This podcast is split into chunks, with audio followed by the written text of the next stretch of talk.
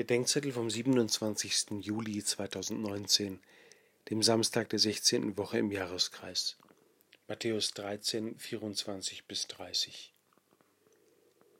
Viele Ordensgründer haben ihren Gemeinschaften umfangreiche Schriften hinterlassen. Die Malteser haben von ihrem Gründer nur einige Wortfragmente.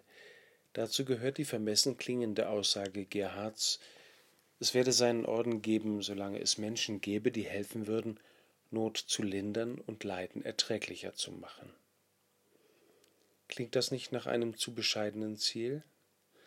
Warum steht da lindern und erträglicher machen und nicht aus der Welt schaffen und vernichten? Seitdem der Mensch leidet, träumt er von einer leidfreien Welt, aber immer wenn er dazu ansetzte, diesen Traum radikal zu verwirklichen, geschah das zu Lasten Hunderttausender von Toten.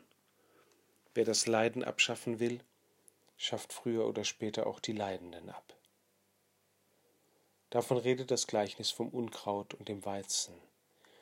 Wir können das Böse überwinden, den Schmerz eindämmen, das Leid lindern, aber sobald wir es auszurotten versuchen, rotten wir das Leben und die Lebendigen aus.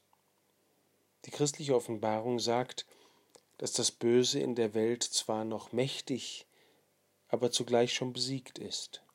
Wir sollen und können den von Gott besiegten Feind überwinden und eindämmen, uns und einander vor ihm schützen und ihn ins Leere laufen lassen. Vernichten wird ihn Gott, wenn die Welt und wir mit ihr bei ihm ans Ziel kommen. Solange brauchen wir die Gaben des Heiligen Geistes, vor allem Geduld.